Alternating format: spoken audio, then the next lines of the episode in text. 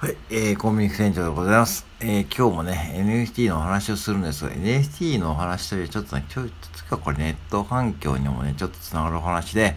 まあ今ね、NFT やってるともう詐欺師がね、本当に多いんです。これね、本当に多い。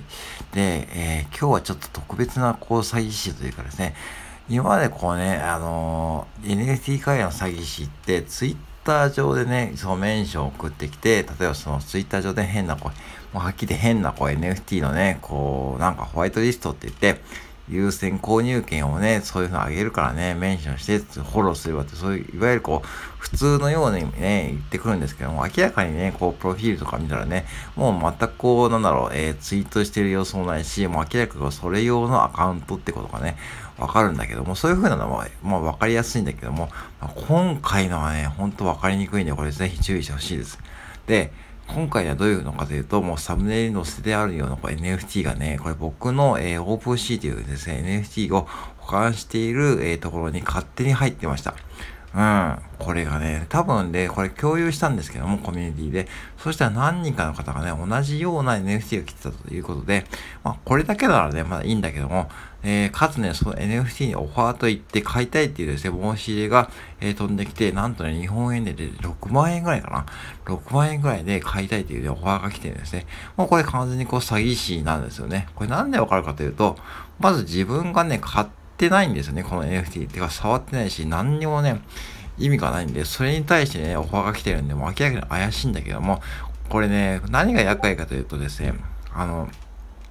まあ、オファーが来るのも厄介なんだけども、その前に、えー、今までのね、こういったこう詐欺の NFT って、ちょっとなんか気持ち悪いとかですね、なんか明らかにね、こうね、なんか単純とかね、そんな NFT なんだけども、これね、パッと見可愛いでしょ。だから可愛いからね、なんかちょっとキャラクターっぽいんで、それがね、そう、騙されるね、ポイントになりやすいんですね。うん。うん。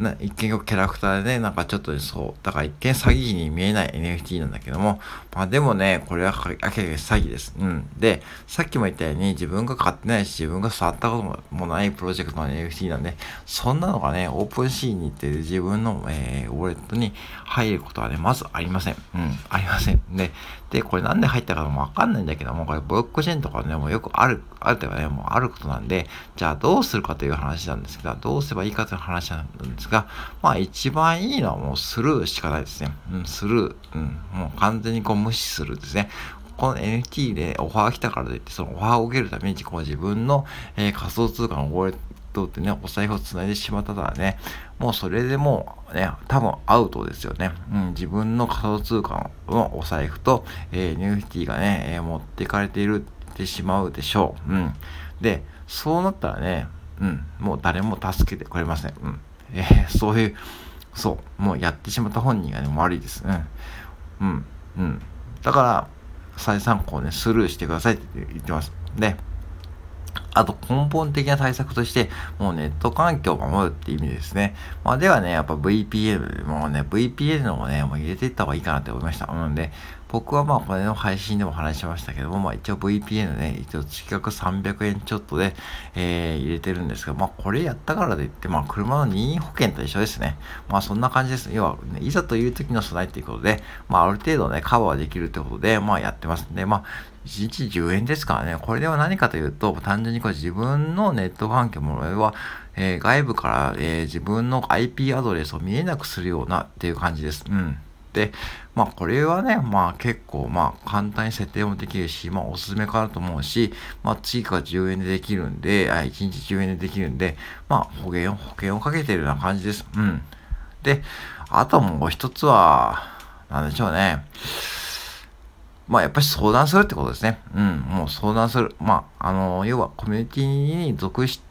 相談するってことが一番だし、あとはツイッターでちょっとね、えー、流してみる。えー、これが来てましたって感じで流してみるのもいいし、あのー、うん、あの、だからね、そういう風な3つしかないんですけども、まあでもね、やっぱしこれ一番最初に言ったスルーするのがね、やっぱ一番前、前、手っ取り早いし、お金もかかんないんで、それをやってください。で、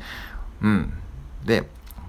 もしね、だから、そういう風のが来たらね、僕にも相談してもらってもいいんだけども、ただね、やっぱし僕にはわかんないこともあるから、絶対に、あの、